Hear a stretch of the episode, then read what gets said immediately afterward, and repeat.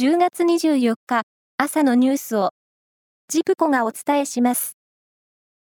今年の日本の GDP 国内総生産がドルベースの名目で世界3位から4位に転落し、ドイツに逆転されるという見通しを IMF 国際通貨基金が発表しました。円安によりドル換算で目減りしたほか、物価変動が影響する名目 GDP のため、ドイツの物価上昇率が日本よりも高い点が反映されたとみられます。南極大陸の西側を覆う氷の塊、西南極氷晶は、温室効果ガスの排出削減を強力に進めたとしても、21世紀中は誘拐が止まらないという予測を、イギリス南極研究所のチームが科学雑誌に発表しました。すべてが溶けると海面が5.3メートル上昇するほどの氷を蓄えていて、チームは海面上昇が数メートルに及ぶ事態に備えるべきだと訴えました。政府の経済対策の原案に、高速道路の通勤時間帯割引を毎日24時間に拡大する方針が盛り込まれていることが分かりました。この割引は、現在、東京と大阪の大都市近郊区間を除く地方で、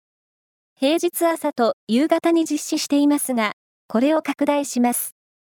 原案では、来年4月から全国で試験的に行うとしています。世界最高齢の犬としてギネス世界記録に認定されたオスの犬、ボビ君が、暮らしていたポルトガルで21日に死亡しました。31歳でした。昨日午前10時半過ぎ、愛知県知立市で、東海道新幹線の線路脇の草が燃える火事があり、